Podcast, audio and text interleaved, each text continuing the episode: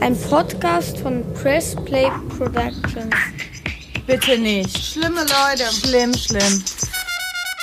Check, check, check. One, two, three.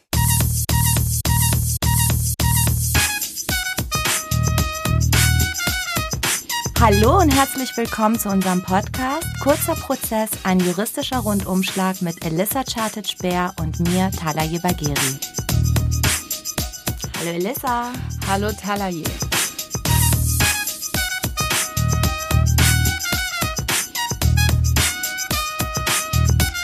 Ähm, ich spreche über ein etwas schwieriges Thema. Ähm, ich knüpfe an die schrecklichen Ereignisse in Hanau an mhm. und äh, darüber, ähm, worüber jetzt im Nachgang viel diskutiert wird, nämlich Verschärfung der Waffengesetze. Und ich erkläre, wie das Waffenrecht in Deutschland funktioniert. Ich spreche über einen Rechtsstreit, der inzwischen 20, über 20 Jahre währt. Oh. da geht es um einen Song, der sich Metall auf Metall nennt und um einen Streit zwischen der Gruppe Kraftwerk und äh, Moses Pelham bzw. seine Produktionsfirma.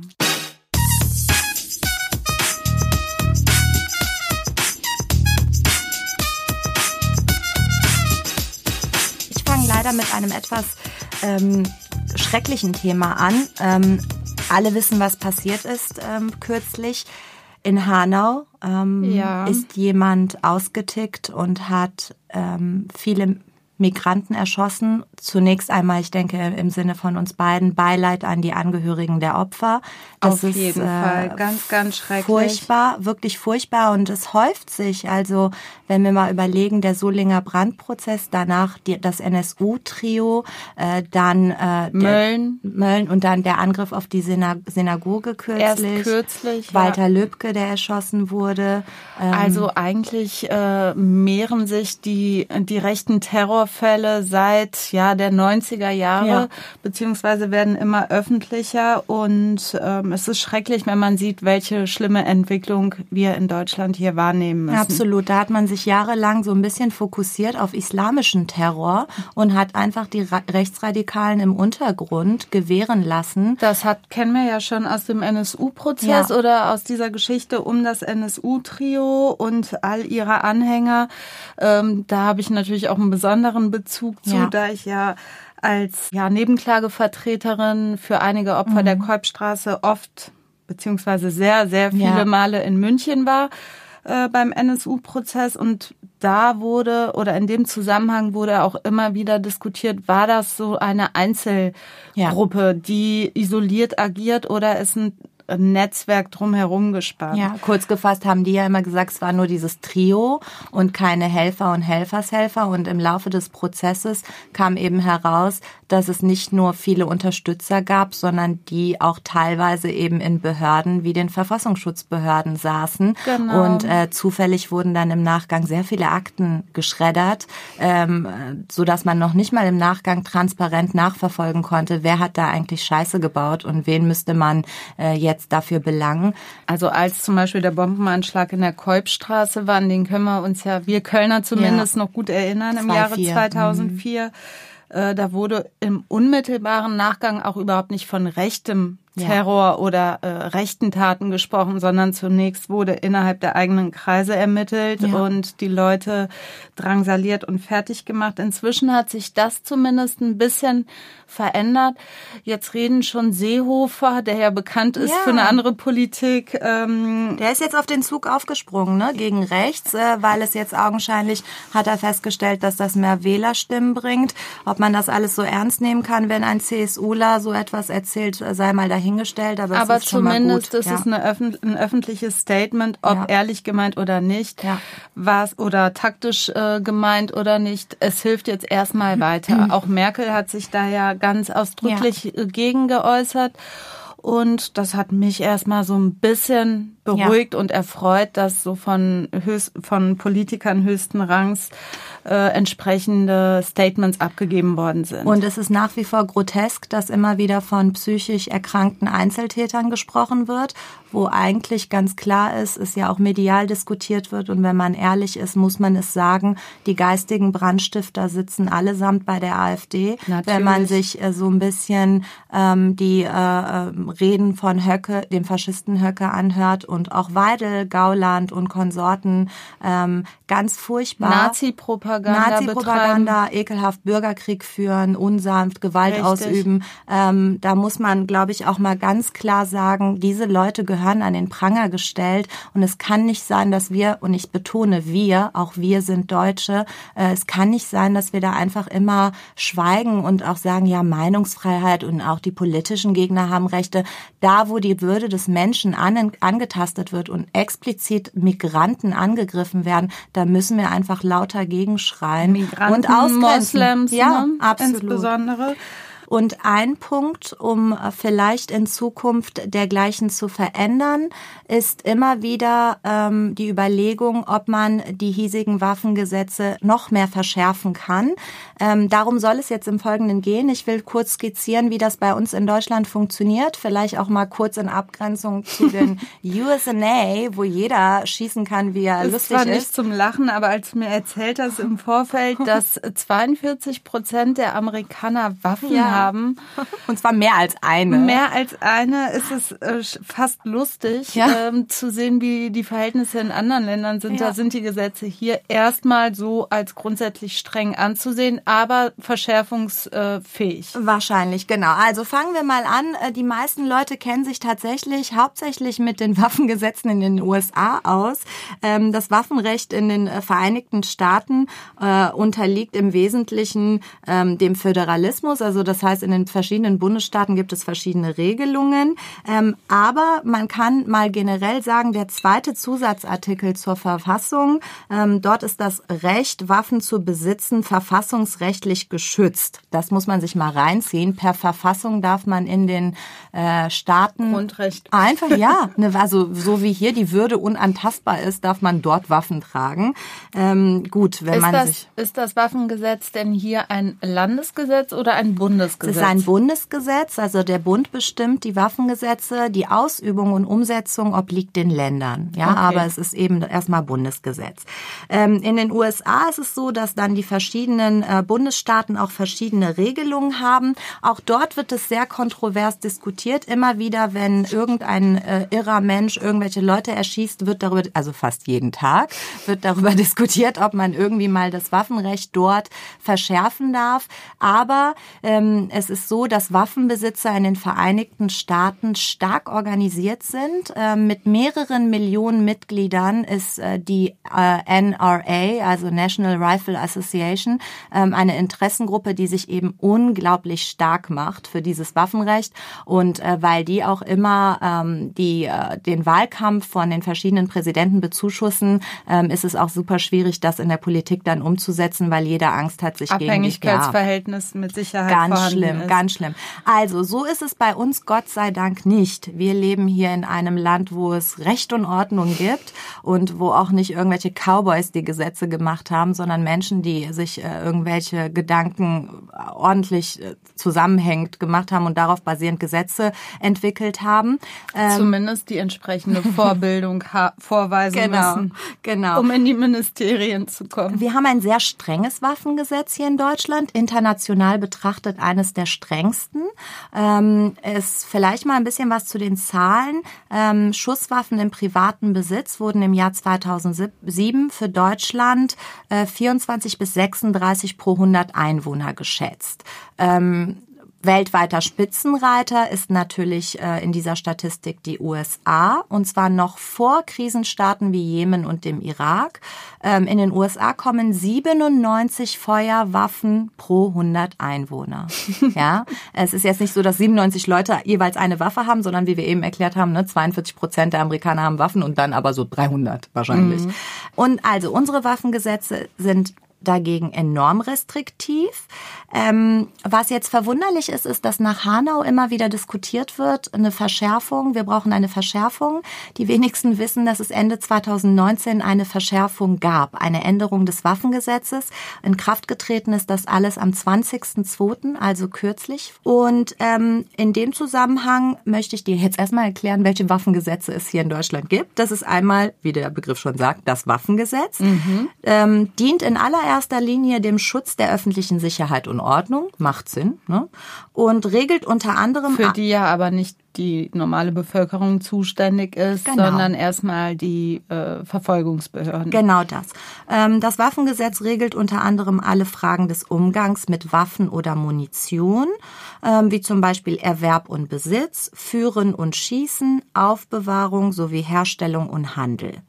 Ähm, grundsätzlich unterscheidet es den Waffenbesitz und die Berechtigung, eine Waffe auch außerhalb der eigenen vier Wände mit sich zu führen. Genau, ja? ich glaube, da muss man den genau, Zuhörern nochmal erklären. Es gibt einen klaren Unterschied, auch im Strafrecht äh, ist es ein großer Unterschied bei der Einschlägigkeit des Paragraphen, ob du eine Waffe besitzt, mhm. während du eine Straftat äh, begehst oder die bei dir führst, im Führst. Rucksack, am Körper genau. oder was auch immer. Es genau. ist ein klarer und auch ein wichtiger Unterschied. Genau, gleich erkläre ich auch nochmal den Unterschied, weil die Juristen unterscheiden einfach alles. Es gibt einen Unterschied zwischen führen und transportieren. Das so. muss man auch nochmal okay. wissen. Das ist auch nochmal wichtig. Also besitzen versus führen versus transportieren. genau, genau.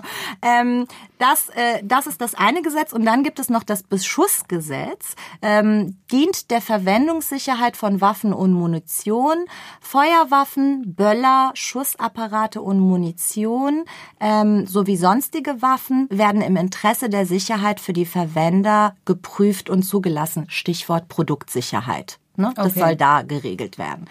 Ähm, so, ähm, Wie kommt man denn an so eine Waffe? Muss man da sich irgendwo, genau. muss man einen Antrag stellen bei einer Behörde? Ja, natürlich. In Deutschland musst du fast bei alles einen Antrag stellen bei irgendeiner Behörde. Aber vielleicht mal der Unterschied, weil wir eben gesagt haben, besitzen und bei sich führen. Es gibt in Deutschland, und das ist das Wichtige, eine sogenannte Waffenbesitzkarte und den sogenannten Waffenschein.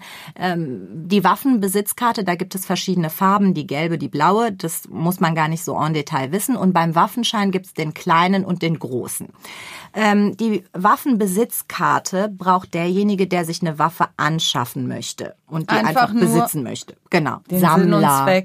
Sammler. Äh, oder wenn du beim Theater irgendeine Salutwaffe nutzen willst okay. als Requisit. Also da braucht man das dann auch schon. Brauchst du auch schon. Es müssen bestimmte Voraussetzungen erfüllt sein. man muss 18 Jahre alt sein. Ähm, wenn du in einem, im Rahmen eines Ausbildungs- oder Arbeitsverhältnisses eine Waffe brauchst oder den Umgang mit Waffen, dass das nötig ist, dann kannst du auch schon ab dem 14. Lebensjahr eine, eine Waffenbesitzkarte beantragen. Da muss aber der Arbeitgeber was dazu erzählen. Okay. Das wird besonders gut. Was soll denn das für ein Job sein? Polizei natürlich. Polizei oder auch Bundeswehr. Ähm, oder Ab 14, oh Gott. Ja, weiß ich nicht, keine Ahnung. Aber steht jedenfalls so im Gesetz. Steht so im Gesetz. So. Die Waffenbehörde prüft dann, ob man zuverlässig und persönlich geeignet ist. Ähm, dazu komme ich gleich. Und ähm, ob man straffrei ist bis dato und ob man äh, psychisch und physisch dazu in der Lage ist, mit Waffen umzugehen. Ähm, wer die Karte haben möchte, muss vorher eine Prüfung abgelegt haben, um damit seine waffenrechtliche Sachkunde nachzuweisen. Das finde ich sinnvoll. Ist auch aus meiner Sicht nicht das Problem. Ähm worauf wir hier auch irgendwie zu sprechen kommen wollen, sondern aus meiner Sicht ist ja richtig problematisch, dass wenn man diese objektiven Kriterien erfüllt mhm. und vielleicht auch begutachtet wird, ich weiß nicht, wie ist das mit diesem psychischen Zustand, mhm, erkläre ich gleich, ähm, dass man die Waffe dann meinetwegen bekommt, aber Verschlechterungen etwaige. Da hat man jetzt mit der Verschärfung auch gegengewirkt, also dass man das eben auch beobachten kann. Ähm, Fakt ist, dass du, wenn du so eine Waffenbesitzkarte haben möchtest, als letzte Hürde eben dein waffenrechtliches Bedürfnis nachweisen musst. Das musst du auch beim Waffenschein und das, das ist die Krux. Ähm, denn du musst nachweisen, dass du ein Bedürfnis hast, diese Waffe zu besitzen, das ist schon eine hohe Hürde. Wenn du die auch noch mit dir führen willst, ist das noch eine höhere Hürde, was es de facto für den Normalbürger nahezu unmöglich macht. Ne? Dazu komme ich gleich. ist vielleicht im Schützenverein. Ne? Aber selbst dann ist es noch mal was anderes. Eigentlich führen darf es hauptsächlich der Polizist, der Soldat und unter bestimmten Voraussetzungen auch Werttransportunternehmen mhm. und deren Mitarbeiter. Ähm, zum Beispiel bei der Waffenbesitzkarte ein solches Bedürfnis ist, wenn du Jäger bist oder leidenschaftlicher Waffensammler oder dich schützen möchtest, wobei letzteres wirklich an sehr hohe Hürden geknüpft ist. Okay. Ähm, Waffenbesitzkarte kannst du beantragen, ist ähm, musst du bei der zuständigen Behörde machen, ähm, ist halt eben an diese Voraussetzungen geknüpft und dann äh, kannst du, wenn die Voraussetzungen erfüllt werden, kriegst du eine solche Karte und dann darfst du diese Waffe besitzen bei dir zu Hause. So, so weit, so gut. Wenn du jetzt diese Waffe irgendwie mit dir tragen möchtest, dann unterscheiden wir grundsätzlich erstmal zwischen Führen und Transport. Kurz gefasst, Führen bedeutet Waffe geladen, abschussbereit, Ne? Ich kann einfach Mit jederzeit dabei. losschießen. Genau. Transport ist an andere Voraussetzungen geknüpft. Waffe getrennt, Munition getrennt, äh, irgendwie entsichert okay. und was weiß ich nicht alles. Ne? Also das der Transport ist weniger gefährlich als das Führen. Genau. Du musst es in verschiedenen Behältnissen transportieren. Also da gibt es wirklich sehr viele Voraussetzungen. Während ich das erzähle, dürfte dir vielleicht auffallen, dass sich der Jurist fragt, wie will die Behörde das eigentlich alles überprüfen? Man braucht ja einen leibeigenen Ja, also äh, der Detektiv. muss ja immer mitlaufen und gucken, hast du auch zwei Behältnisse? Ist das ist die Waffe im Mäppchen und das andere woanders? Also das ist äh, in der Praxis, das wird auch häufig kritisiert, doch sehr, sehr schwierig nachprüfbar. Äh, aber es sind nun mal die Voraussetzungen. Ähm, es gibt kein generelles Recht auf Waffenbesitz, deswegen gibt es diese strengen Voraussetzungen. Und ähm, man muss eben schauen, äh, dass diese äh, Zuverlässigkeit, die waffenrechtliche Zuverlässigkeit wird auch extrem an, an die Auskünfte aus dem Bundeszentralregister geknüpft. Vielleicht willst du mal erklären, was das ist. Das ist äh, so ein Register, das für jeden äh, Bürger hier in Deutschland angelegt ist und da sind entweder Eintragungen drin, ja. Wenn man eintragungspflichtige Taten begangen hat und deswegen verurteilt worden ist ähm, oder da sind, wie bei dir und mir, keine Eintragungen drin. Denk, danke, dass du das so sagst. Es gibt aber auch Leute, wo 25 oder 53 Eintragungen ja, drin sind. Genau, ab also, 90 Tagessätzen wird eingetragen. Ne? Ab 90 Tagessätzen wird eingetragen und es gibt leider Leute, die äh, sammeln Eintragungen seit ihrer Jugend und wenn die ja. dann jetzt schon 60 sind, hat sich da ein bisschen was zusammengesammelt. Aber zurück zu der Waffe. Genau, ich ähm, spoilere jetzt, ähm, weil die extremste Verschärfung Verschärfung ist jetzt Ende 2019 ähm, eingetreten. Es wird nicht nur geguckt Bundeszentralregister, sondern es soll jetzt regelmäßig ab 2020 eine Regelabfrage beim Verfassungsschutz stattfinden, wenn jemand eine Waffenbesitzkarte oder einen Waffenschein beantragt. Hast du irgendwelche Informationen dazu, wie viel Prozent eine, der Bevölkerung in Deutschland eine Waffenbesitzkarte hat? Nein, also dazu gibt Weiß es, das es gibt mit Sicherheit Zahlen, aber das Problem ist, ähm, es gibt so viele äh, Schützenvereine, Sportschützen, mhm. Sammler, Jäger, dass du allein diese Personengruppen, wenn du die zusammenzählst, kommt schon einiges zusammen. Ähm, es, du liest immer wieder, dass du in den Händen von privaten so selten wie nie legale Waffen hast. Ne? Wenn, dann besitzen die die illegal. Ähm, aber diese allein diese ganzen Schützenvereine und so, ne, das müssen ja ganz viele sein. Sowas haben wir ja, glaube ich, auch nur in Deutschland. Ich weiß nicht, ob es sowas in Europa gibt. Ich verstehe den Sinn dahinter sowieso nicht. Ja, ich ist äh, schwierig, aber wer daran Spaß Komisches hat. Klientel. Ähm, so ja. Leute, die in, in Schützenverein gehen und da rumballern. Ich hatte eine Mitschülerin, die war da auch 1A, die hat auch auf der Kirmes immer alles abgeschossen, was nicht bei drei auf dem Baum war. Ähm, äh, muss man mögen. Ich, äh, mir erschließt es sich per se nicht. Viele betrachten das als Sport. Ähm, aber so grundsätzlich äh, mit etwas zu hantieren, womit ich ein Lebewesen töten kann, ohne weiteres, ohne dem zu weil mit dem Basie musst du, nee, nee, jetzt geht schon wieder mit dem Basie los. Ich hab's aber auch mit dem Basie. Aber du weißt, was ich meine. Also, das mal zur Waffenbesitzkarte. Die Waffenbesitzkarte, äh, übrigens brauchen Waffenbesitzkarten auch Waffenerben. Das ist für mich ja interessant, die ich ja hauptsächlich Erbrecht mache.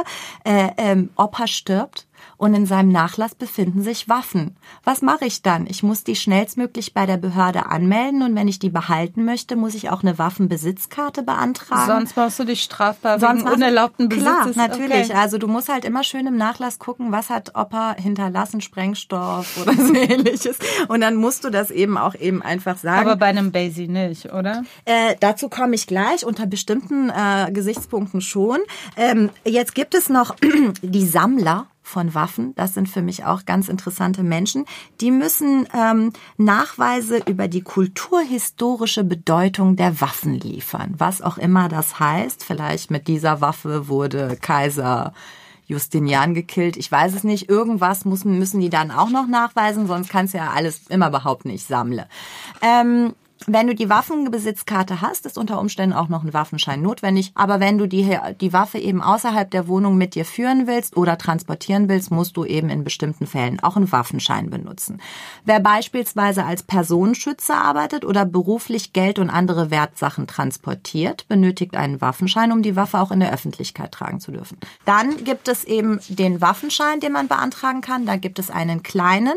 Der kleine Waffenschein ist für sogenannte SRS Schusswaffen, was heißt das? Schreckschuss, Reizstoff oder Signalwaffen. Dafür brauchst du einen kleinen Waffenschein.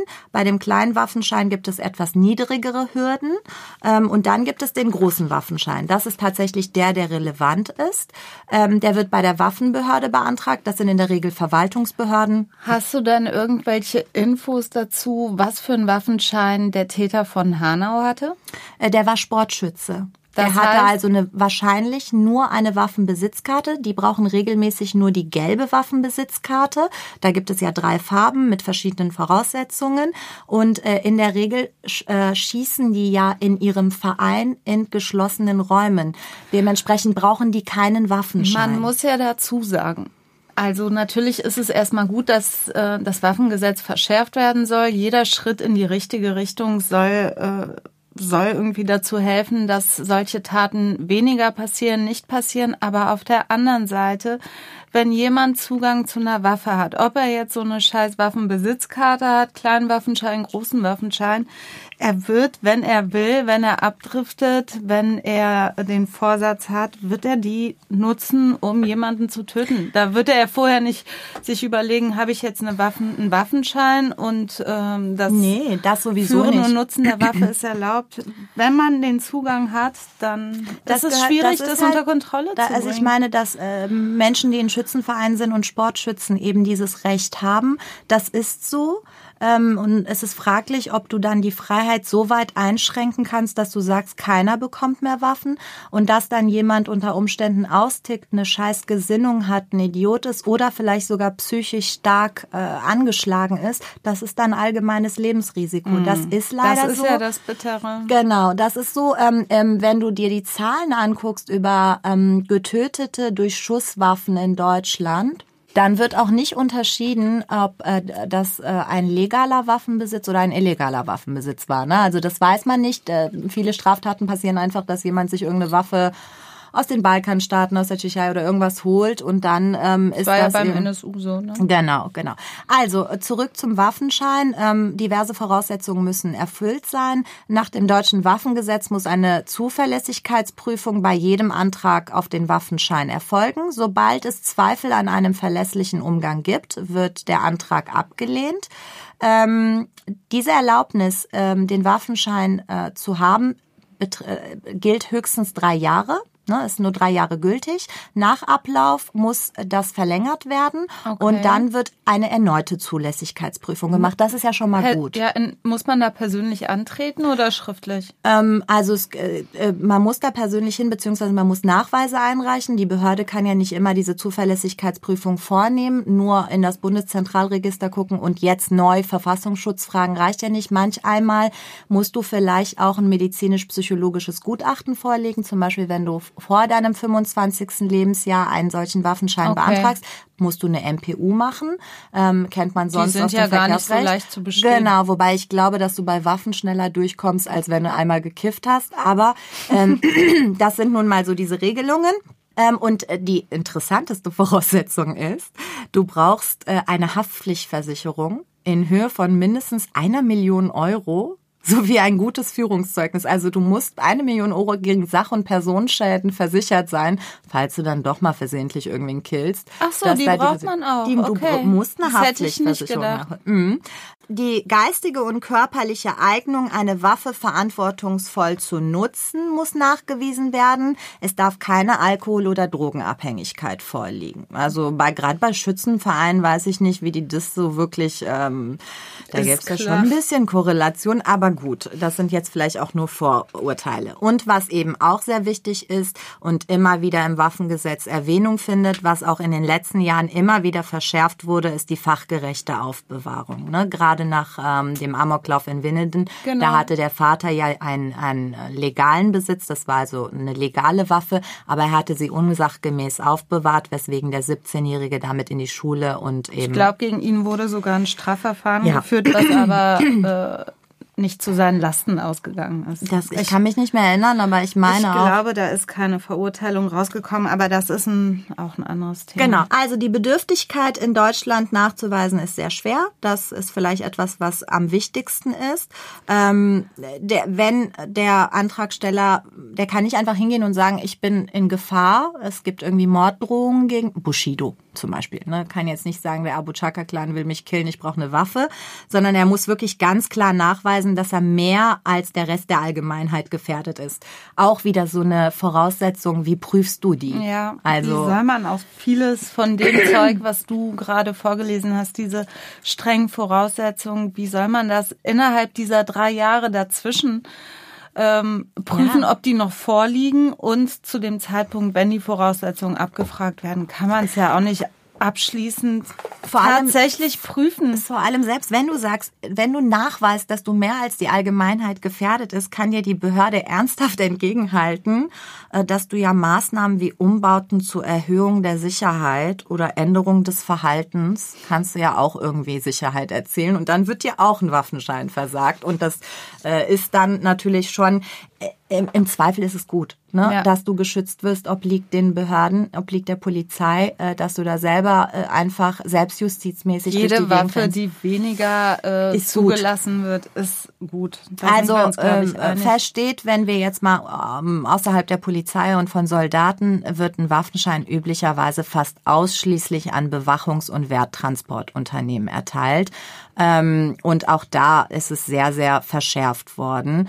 Ähm, es gibt nur noch für bestimmte Auftragslagen sowas. Ne? Also ähm, nicht jeder von denen darf das tragen. Wie gesagt, die Umsetzung ist halt schwierig, ähm, aber das sind so die Sachen und es gibt harte Sanktionen, wenn du dagegen verstößt. Ne? Findest du denn, dass es ein geeignetes Mittel ist, um dem Trend entgegenzuwirken, dass irgendwelche bekloppten äh, Faschisten, Nazis, äh, Verschwörungstheoretiker Straftaten damit begehen? Also ich finde es grundsätzlich erstmal gut, dass das Waffengesetz sukzessive immer verschärft worden ist. Und eine der wichtigsten Verschärfungen war 2002, da war, das war nach dem Amoklauf in Erfurt. Dann haben wir eben gesprochen, Verschärfung 2009, Amoklauf von Winnenden. Also immer wenn etwas so Furchtbares passiert, Klar. überlegt man sich, wie kann man dem entgegenwirken. Und jetzt Änderungen Ende 2019, die jetzt in Kraft treten. Das war jetzt vor dem Amoklauf in Hanau ich nenne es mal Amoklauf, es war ein Terrorakt. Ähm, und ich finde es gut, dass alles verschärft wird. Es ist auch interessant, dass jetzt der Verfassungsschutz bei, der, bei jeder Zuverlässigkeitsprüfung mit einbezogen wird. Aber was zum Beispiel interessant ist, ähm, diese Verschärfung ist verabschiedet worden von äh, Stimmen der Union und SPD.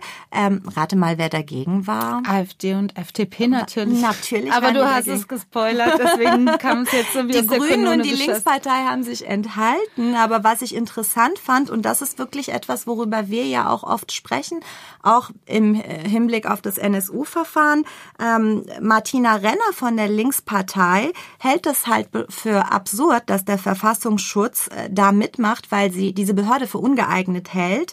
Denn sie verweist und unter anderem darauf, dass ein mutmaßlicher Komplize beim Mord am Kasseler Regierungspräsidenten Walter Lübcke eine Waffenbesitzkarte hatte. Er hat es bei der zuständigen Behörde beantragt, Die Behörde hat sich an das Landesamt für Verfassungsschutz in Hessen gewandt und angefragt, dürfen wir dem eine geben, weil das ist ja ein bekannter Rechtsextremist.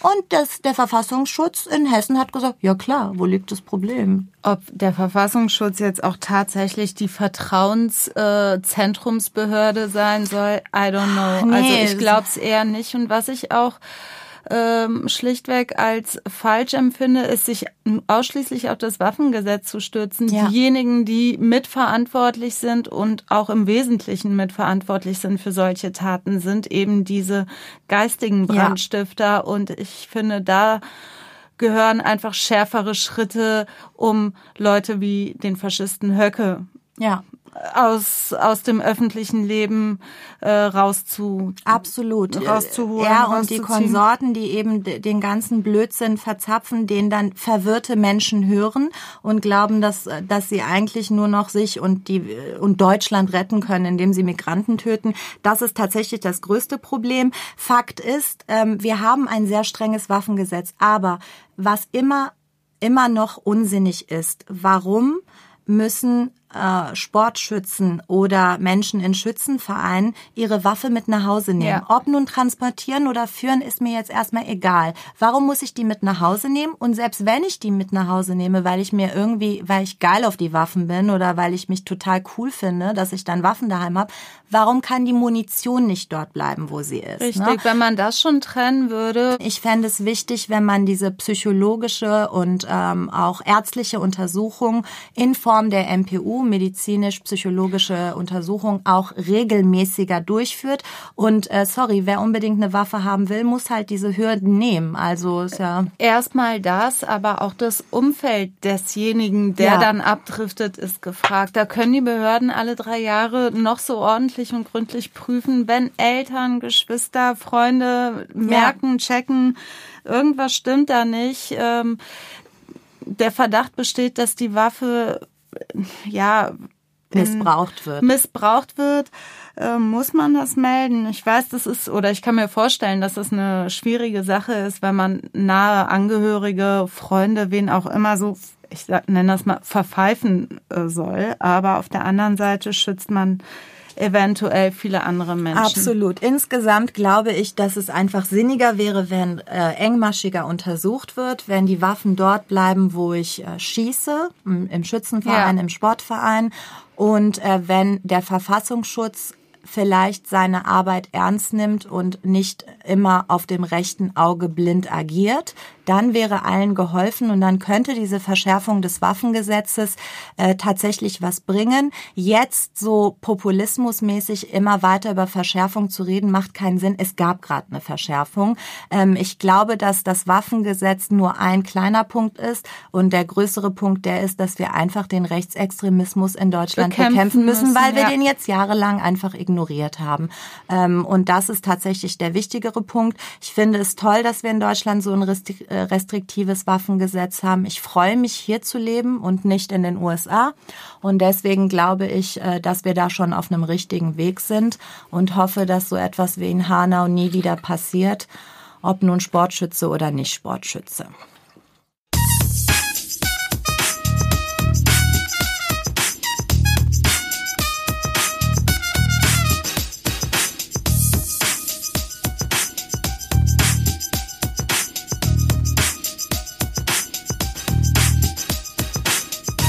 So, jetzt sind wir beim zweiten Teil angekommen, liebe Elissa. Für die Zuhörer, falls wir ein bisschen anders klingen, liegt es daran, dass wir uns spontan entschieden haben, mal heute aus dem Büro am Ebertplatz aufzunehmen, einfach weil wir mit äh, Joggingbutze abhängen wollten.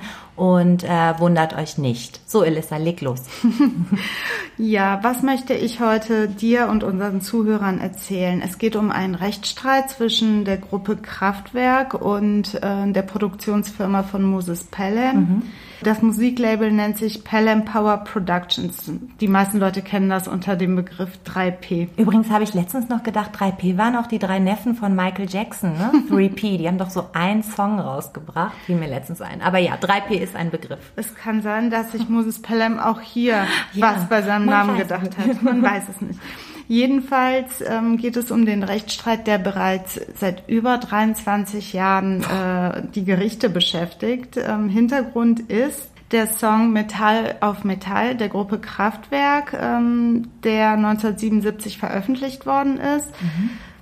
3P hat äh, im Jahre 1997 den Song rausgebracht, ähm, Nur mir, den hat damals Sabrina Settler gesungen, beziehungsweise auch gerappt. Mhm und war auf dem Album Die neue S-Klasse veröffentlicht. Also ich kenne ihn noch von damals, den Song. Ich weiß nicht, wie das bei dir, Rana, ist hm. oder unseren Zuhörern. Er ist eigentlich ziemlich eingängig, wenn man ihn jetzt nochmal hört. Ich habe ihn mir jetzt nochmal angehört. Ähm, bei diesem Song sind zwei Sekunden ähm, dieses äh, Songs Metall auf Metall von Kraftwerk verwendet worden, mhm. sage ich mal. Ähm, jetzt ganz neutral, da geht es um eine Rhythmussequenz, mit der dieses Lied unterlegt worden ist. Und zwar durchgehend durch das ganze Lied als sogenannter Loop in Dauerschleife. Und äh, diese zweisekündige Sequenz ähm, ist etwas verlangsamt worden, also die Geschwindigkeit ist um fünf Prozent verlangsamt worden und läuft eben durch den ganzen Song.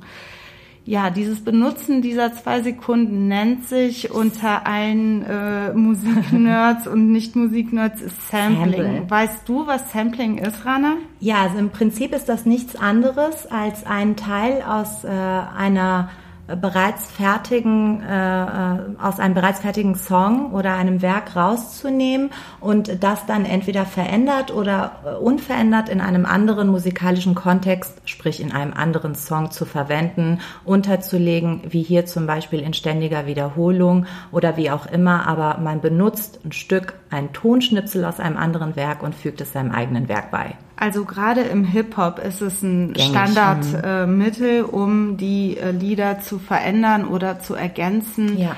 Das Problem bei dieser Sache ist, bei diesem Rechtsstreit ist, dass dieses Audiofragment benutzt worden ist, ohne dass die Produzenten sich vorher eine Zustimmung eingeholt haben mhm. oder eine Lizenz für die Verwendung erworben haben. Das hat Kraftwerk sehr geärgert. Sie haben sich in ihren Rechten als Tonträgerhersteller ähm, verletzt gefühlt. Dieses Recht ist in Paragraph 85 Absatz 1 Urhebergesetz geregelt.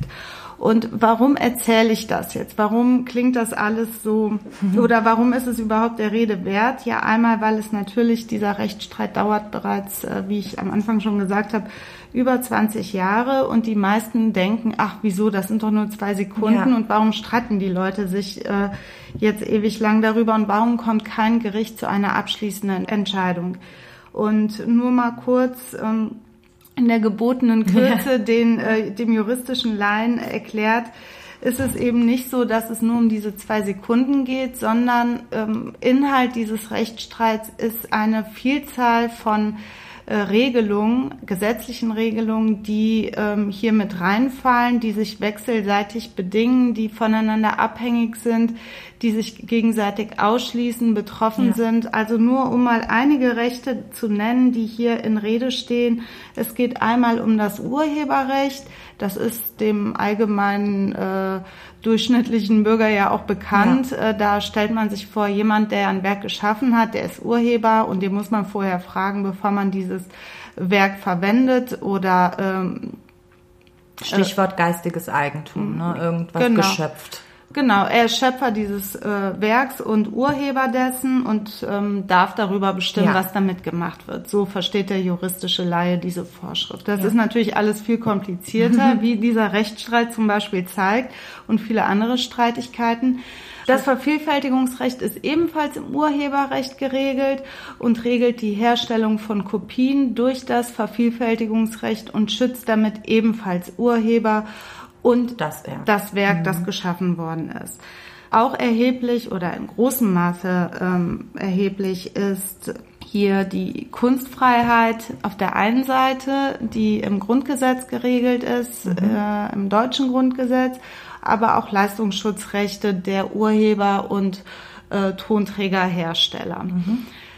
Hinzu kommen auch noch europarechtliche ähm, yeah. Regelungen, ähm, die ebenfalls für sich stehen, aber natürlich auch auf das nationale deutsche Recht äh, Wirkung haben und Einfluss haben und das deutsche Recht teilweise, darauf komme ich später zu sprechen, auch aushebeln, weil dort Dinge einfach abschließend geregelt sind und das deutsche Recht keinerlei Anwendung mehr äh, findet, zumindest was Paragraph 24 Urheber Rechtsgesetz anbelangt. Also ähm, zusammenfassend kann man sagen, es geht nicht nur um zwei Sekunden Tonschnipsel, sondern am Ende viele, viele Rechte, die man hier abwägen muss und schauen und prüfen muss. Äh, zum einen Urheberrechte im Allgemeinen, dann Teilbereiche des Urheberrechts wie Vervielfältigungsrechte, Leistungsschutzrechte. Daneben muss immer im Lichte der Verfassung geschaut werden, ob alles richtig ist. Hier spielen eine Rolle die Eigentumsrechte von Kraftwerk an dem Werk und äh, die Kunstfreiheit von Moses Pelham, der ja ein neues Werk geschöpft hat.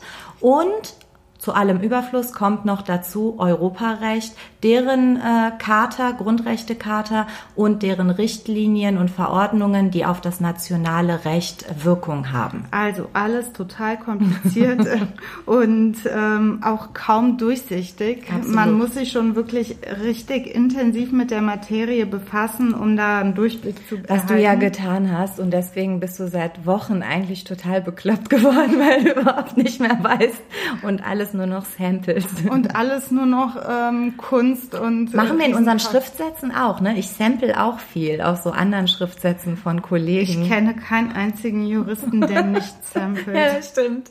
Ohne Lizenzerwerb. Genau, und, ich frage, denn Herr Kollege, darf ich diesen wunderbaren Satz vielleicht auch verwenden? Also, fang mal an. Wo hat's gestartet? Also, der Start war im Jahre 1999, also ein Jahr nachdem ich Abi gemacht habe. Schon sehr lange her, in der Zeit ist viel passiert.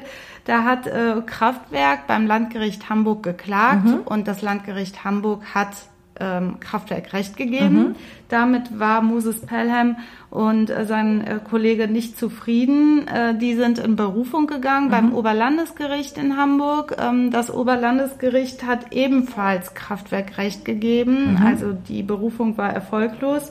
Gegen dieses Urteil hat Moses Pelham dann Revision beim BGH eingelegt, wo ja. dann die erste Entscheidung des BGH, der zu dem Zeitpunkt erstmalig mit der Sache befasst war, im Jahre 2008 seine Entscheidung Metall auf Metall römisch 1 rausgebracht hat. Ähm, der Anfang einer langen Geschichte. Ähm, im Ergebnis, um das jetzt einfach mal in der Kürze zusammenzufassen, sah der BGH schon dann einen Eingriff in das Recht des Tonträgers an, wenn auch nur kleinste Tonfetzen übernommen worden okay. sind. Jetzt nur mal ganz grob zusammengefasst. Er hat trotzdem an das Oberlandesgericht Hamburg zurückverwiesen mit der Prüfung, ob denn freie Benutzung im Sinne des Paragraphen 24 Absatz 1 Urhebergesetz gegeben ist.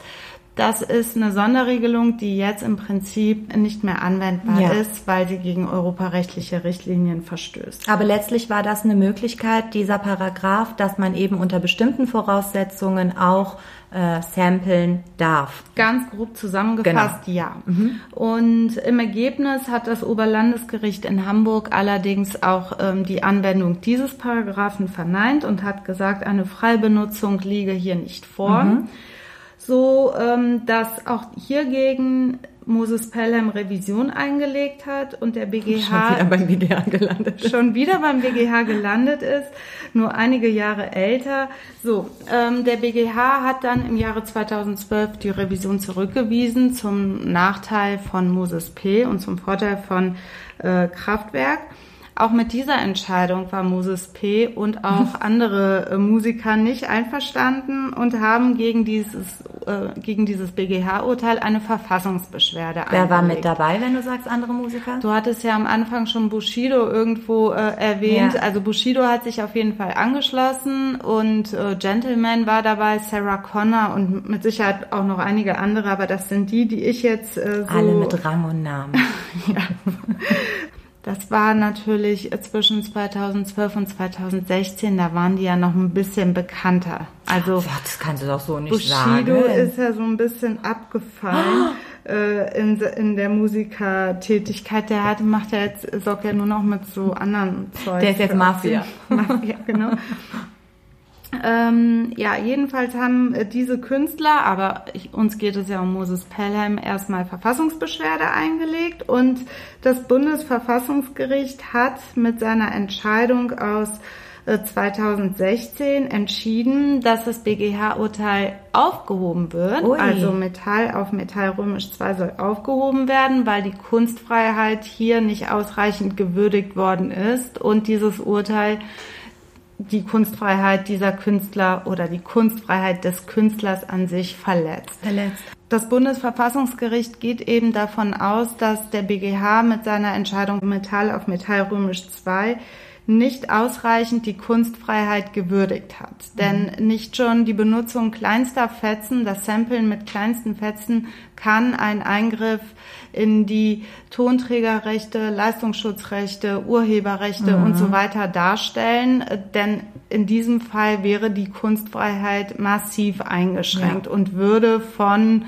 äh, wirtschaftlichen Interessen äh, aus dem, die mit dem Urheberrecht zusammen äh, äh, zu tun haben oder zusammenzubringen sind, äh, abhängig gemacht werden. Was ich interessant finde, ähm, ich habe gelesen, dass in der BGH-Entscheidung Metall auf Metall römisch 2 Kunstfreiheit tatsächlich eine Rolle gespielt hat. Aber interessant, dass das Bundesverfassungsgericht dann daherkommt und diesen gestandenen Richter vom Bundesgerichtshof sagt, ihr habt im Prinzip keine Ahnung, ich bewerte das ganz anders. Ist auch schon irgendwie krass. Also so kommt es natürlich ja. rüber mit beim, einer beim juristischen Laien mit einer gewissen Arroganz ja. ist es sicherlich auch, aber Bundesverfassungsgerichter sind eben dafür da, ähm, Entscheidungen, jetzt in diesem Fall Entscheidungen von anderen Richtern im Lichte der Grundgesetze und der Wechselwirkung von Grundgesetzen mhm zu bewerten ja. und zu urteilen, ob diese ausreichend äh, berücksichtigt worden sind. Und es kann durchaus sein, dass auch BGH-Richter, also Richter höchsten Ranges,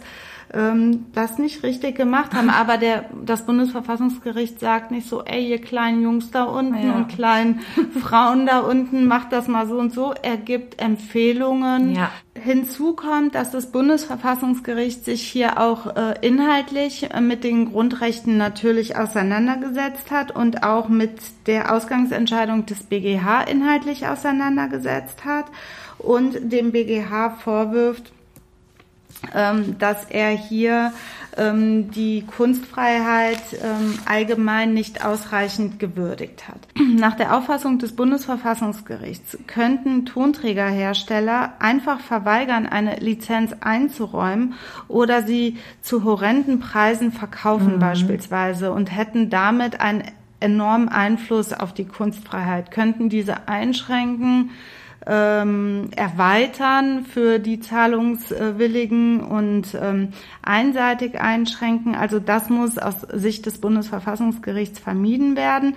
Im Prinzip sagt das Bundesverfassungsgericht ja nichts Falsches, weil wenn du dir überlegst, irgendein Kleinkünstler, der gerade anfängt und der vielleicht irgendwas samplen will, das gehört ja auch da in diese Kultur, ähm, der muss nicht nur unter Umständen erstmal schauen, was wirklich schwierig ist, äh, was ich jetzt gelesen habe. Du weißt ja gar nicht, wo die Rechte sind. Genau. Es gibt das Urheberrecht, das hat der Komponist, äh, der Textdichter. Dann gibt es die Vervielfältigungsrechte, die sind häufig bei der kompletten Band oder der Gruppe. Dann gibt es noch diese Leistungsschutzrechte, häufig werden die an die Plattenfirma abgetreten. Du weißt im Prinzip ja als kleiner Capital Bra, gar nicht, an wen muss ich mich wenden, dann brauchst du eine Herrscher von Anwälten, die diese Leute anschreiben, die Zustimmung einholen und womöglich horrendes Geld zahlen, sehe ich auch so, dass es bei so minimal kleinen Schnipseln mich doch enorm in meiner Kreativität einschränken Natürlich, würde. und man müsste das Rad jedes Mal neu, neu erfinden. Das geht ja auch nicht, das, oder? Das ist irgendwie nicht realistisch, äh, realistisch, realistisch, realistisch, äh, realistisch. Und wie gesagt, ich bin total auf der Seite des Bundesverfassungsgerichts. Klar. Die Kunstfreiheit wird hier viel zu sehr eingeschränkt und von wirtschaftlichen Interessen abhängig gemacht. Gut, andererseits muss ich sagen, wenn ich jetzt, da kommst du ja, glaube ich, gleich drauf zu sprechen, das scheint ja auch ein Streitpunkt zu sein, wenn ich jetzt als Kraftwerk oder Gruppe XY mir Mühe ge gebe, kreativ bin und irgendein Werk raushaue, was vielleicht auch erfolgreich ist und äh, in, gängig ist, ins Ohr geht, äh, und dann kommt jemand daher und nutzt das, finde ich das natürlich auch nicht so cool. Ist mir ja, auch scheißegal, dass er eine Kunstfreiheit aber hat. Aber jeder ist doch irgendwo betroffen von Einflüssen, von ja, Musik, die er gehört hat, von irgendeinem Stück, was er auf, in irgendeinem Dorf bei irgendwelchen äh, äh, regionalen Kleingruppen ja. in den 60er Jahren mitbekommen hat. Oder Pharrell Williams gab es ja auch in Amiland, dass der gesagt, da haben die irgendwas gesagt mit Marvin Gaye und der so, nee, aber ich habe das halt immer gehört. Das kann sein, dass das jetzt irgendwie Teil meines Lebens ist. Ja. Also sehe ich auch, ist, deswegen dauert die Scheiße ja seit 23 Jahren an. Und ich bin mir sicher, dass es eine Lösung dafür auch nicht so richtig nee. geben wird. Es ist am Ende eine Wertungsfrage, was sind Schnipsel, was ist Samplen, was ist schon Übernahme eines ganzen ja. Stücks, ist das Zitatrecht, das gibt es auch noch in diesem ja. ganzen äh, Problemkomplex. Ist das Zitatrecht betroffen? Also ist das Stück äh, wiedererkennbar und interagiert, so nennen die Juristen ja. das, mit dem Ursprungsstück? Alles total kompliziert. Und wenn man bedenkt, dass jemand, der einen Song schreiben will, einen Song produzieren will, über so viele Hürden ja. springen muss, um einen Song ähm, äh, rechtlich äh, äh, sauber. sauber zu schaffen. Ohne abgemahnt zu werden der ne also. kann das nicht im Sinne des äh, der unserer Verfassung sein die ja die Kunstfreiheit ähm, sehr stark stützt stark schützt und die auch nicht durch Gesetze einschränkbar ist. Also das ist eben nur dann einschränkbar, ähm, also die Kunstfreiheit in Artikel 5 Absatz 3 ist nur dann einschränkbar, wenn andere Grundgesetze ähm, ebenfalls betroffen sind und in der Abwägung der Schutz der anderen Grundrechte mehr oder überwiegt ähm, als die Kunstfreiheit mhm. selbst. Also es ist ganz schwierig, die Kunstfreiheit einzuschränken. Von daher sehe ich das an dieser Stelle eben auch nicht. Mhm. Und selbst die Eigentumsrechte von Kraftwerk die hier betroffen sind, die in Artikel 14 des Grundgesetzes geregelt sind, können, ähm, müssen hier äh, vor der Kunstfreiheit zurücktreten, denn ähm, aus meiner Sicht, und so sieht das Bundesverfassungsgericht es auch, es so wie du. Äh, oder besser andersrum. Ich sehe es genauso wie das Bundesverfassungsgericht in der Abwägung unterliegt äh, das Eigentumsrecht von Kraftwerk. Denn bei so einem Schnipsel kann man nicht davon ausgehen, dass der wirtschaftliche Nachteil derart ja. groß ist, dass die Kunstfreiheit eingeschränkt werden kann. Also man muss nicht Fan von Moses Pelham sein und seiner ähm, ähm, und dem schlechten Song von Sabrina. Tut mir leid, dass ich das sage, aber der ist wirklich nicht gut. Es ist eine Wertungsfrage.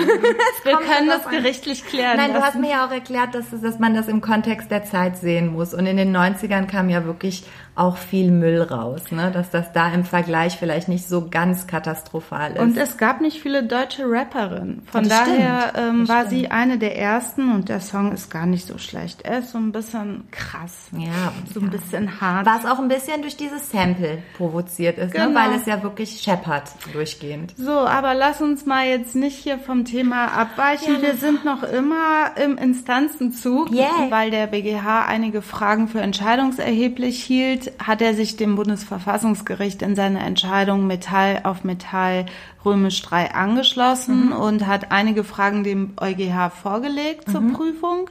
Der EuGH hat verschiedene Sachen geprüft. Mhm.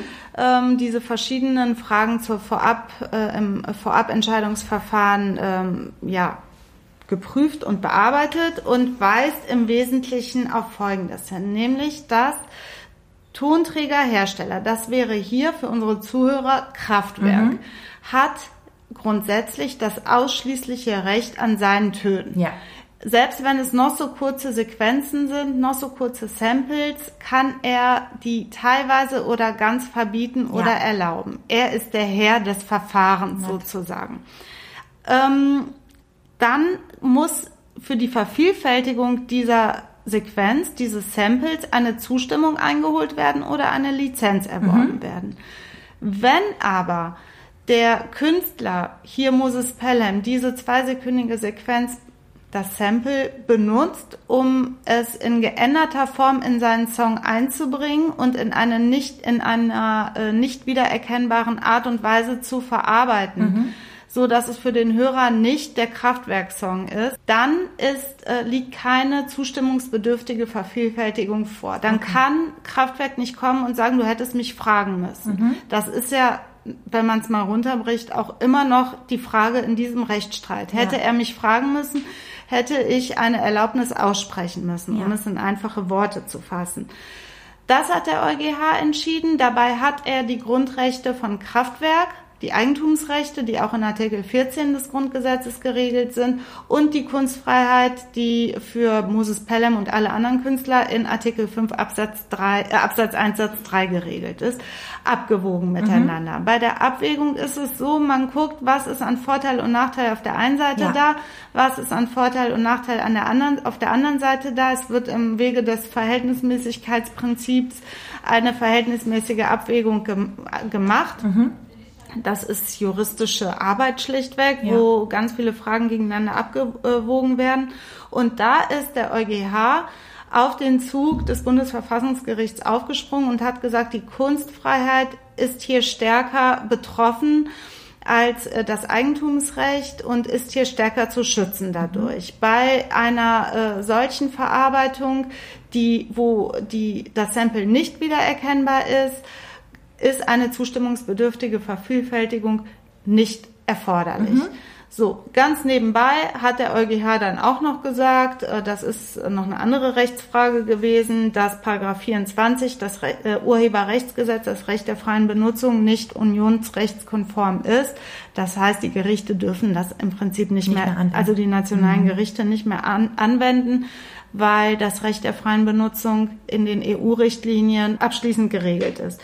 So, das war das, was der EuGH entschieden hat, hat das Back to BGH geschickt. Der BGH hat die, sich jetzt nochmal getroffen im Januar. Mhm. Das war die letzte Entscheidung oder das letzte äh, äh die, die, letzte, letzte Verhandlung. Verhandlung vor dem BGH im Januar 2020.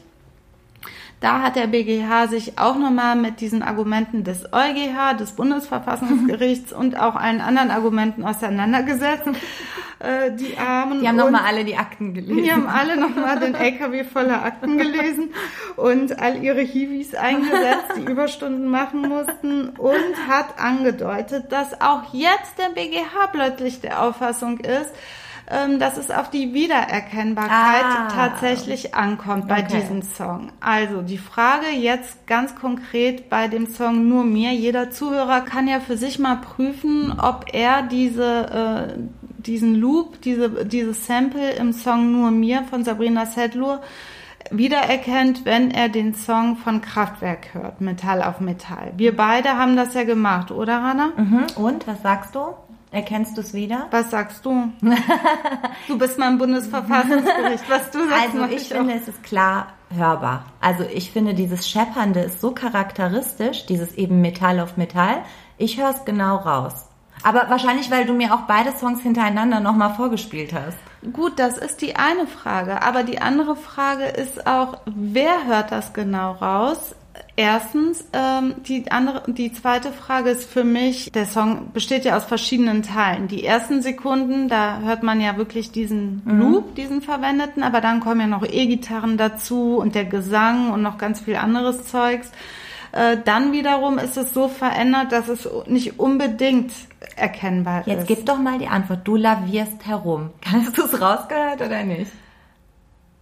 Bin ich Team Moses Pelham oder bin ich Team Kraftwerk? Ich weiß es nicht. Also ich in mir schlagen beide Herzen. Echt? Oh Gott, ähm, nicht gut. Aber äh, das Problem ist ja, dass das auch die Krux ist, wenn man so liest. Es gibt Sachverständige, Musikexperten, die müssen das hören. Musik ist ja auch irgendwie subjektiv, wenn man das so wahrnimmt.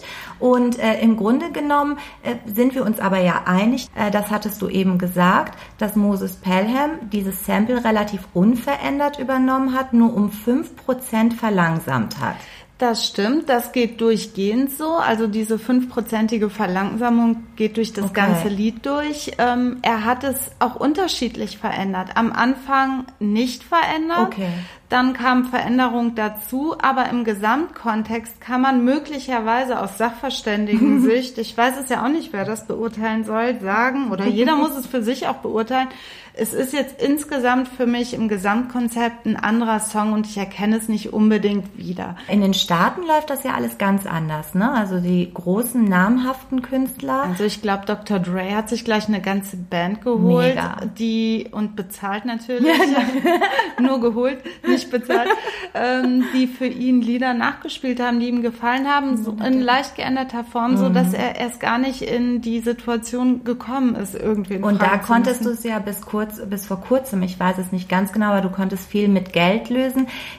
Hättest du hier ja auch gekonnt. Also wir hätten ja diese 23 Jahre vermieden, wenn Moses Pelham 1997 zu Kraftwerk gegangen wäre und gesagt hätte, darf ich die zwei Sekunden nutzen und wie viel kostet das? Richtig? Richtig. Gut. Das wäre was anderes gewesen. Das sagt ja auch der Anwalt von Kraftwerk. Der Anwalt von Kraftwerk sagt, hat er in so einer kurzen Stellungnahme lapidar abgegeben, Moses Pelham hätte ja auch fragen können, wie das viele andere Künstler machen stimmt irgendwo. Auf der anderen Seite, das kann ich auch wirklich auch verstehen, auf der anderen Seite ist es ja auch so, warum soll man fragen, wenn man so einen Schnipsel benutzen will? Das, der Schnipsel an sich ist aus meiner Sicht nicht ein Werk, sondern nur ein kleiner Fitzel eines Werks.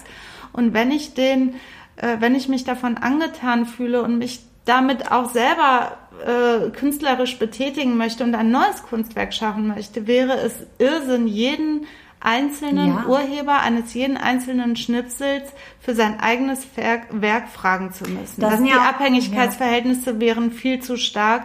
Auf dieser Ebene kann das funktionieren. Moses Pelham hatte, ich weiß nicht, ob das noch immer der Fall ist, viel Geld und hätte vielleicht für die Lizenz oder auch für die Zustimmung bezahlen können. Aber so ein kleiner Rapper oder Musiker, der einfach mal ein paar Songs schreiben will, kann das eben nicht und dadurch entsteht so eine Zwei-Klassen-Musikgesellschaft. Also um es mal jetzt nach 23 Jahren zusammenzufassen, ich glaube, die ganzen Gerichts- und Verfahrens- und Anwaltskosten übersteigen um ein Vielfaches ja. Lizenzgebühren oder auch äh, eine Zustimmungskosten für die Benutzung dieser ja, Frequenz. Es geht hier schlichtweg um, ums Prinzip.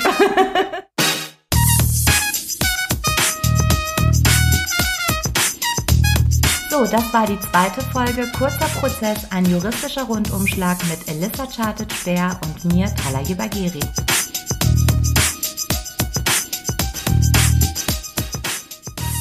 Dieses Mal wollen wir uns bedanken bei Gerd Nesken, der uns seine Pink-Tonstudios zur Verfügung stellt. Bei seinem Sohn Joshua Nesken. Dann äh, haben wir nicht gesampelt, sondern jemand war so lieb und hat uns Musik zur Verfügung gestellt, namentlich James Jackson. Vielen Dank für die tolle Musik. Danke, James. Und natürlich wollen wir uns bei unserem Produzenten ja. Heiko Bär bedanken. Natürlich wie immer und es hat sehr viel Spaß gemacht und ich freue mich in zwei Wochen. Tschüss, Elissa. Tschüss, Rana. Ein Podcast von Play. Press Play. Press Play. Press Ein Podcast Play. von Press Play Productions. Press Play Productions. Ein Podcast von Press Play Productions.